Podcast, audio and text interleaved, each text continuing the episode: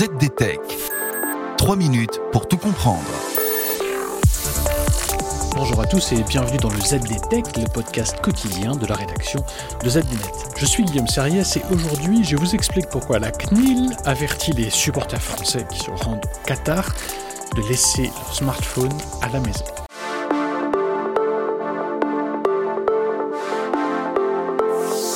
Vous avez toujours envie d'aller supporter les Bleus au Qatar Je dis toujours envie parce que, à l'approche du match d'ouverture de la Coupe du Monde ce dimanche, les polémiques explosent sur le bien fondé de l'attribution de cette compétition à ce pays.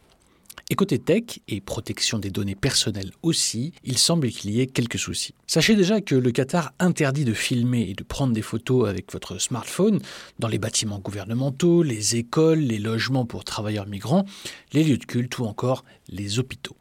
Mais ce n'est pas tout.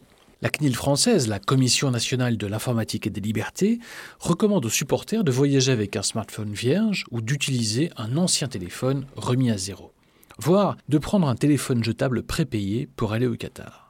Et pourquoi donc? Eh bien, parce que le gouvernement qatari incite fortement des ressortissants étrangers qui foulent leur territoire d'installer deux applications mobiles qui s'apparentent, selon des experts en cybersécurité, à des logiciels d'espionnage. La première application, nommée Aya, permet de s'orienter et de se rendre au match. La seconde application, nommée elle Eteraz, permet de suivre l'épidémie de Covid-19. Et ces deux applications mobiles puiseraient à gogo dans vos données hébergées dans vos smartphones une fois installées. Pire, ces deux applications permettraient de supprimer ou de modifier le contenu de votre téléphone et même, cerise sur le gâteau, de passer des appels à votre insu.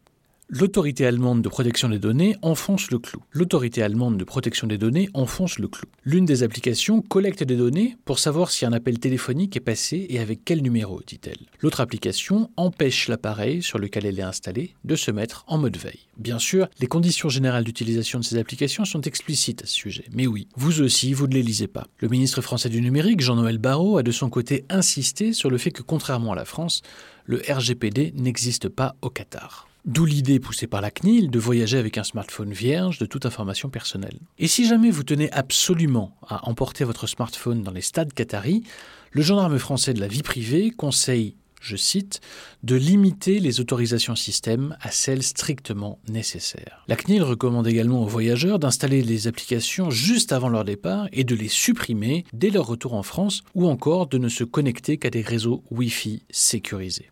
En tout état de cause, une vigilance particulière sera apportée au contenu qui pourrait vous placer en difficulté vis-à-vis de la législation du pays visité, ajoute l'autorité de protection des données. Et d'illustrer le propos avec des contenus LGBT+, interdits dans le pays. Et voilà, on a normalement fait le tour du sujet. Pour en savoir plus, rendez-vous sur zdnet.fr et retrouvez tous les jours un nouvel épisode du ZDTech sur vos plateformes de podcast préférées. ZDTech. 3 minutes pour tout comprendre.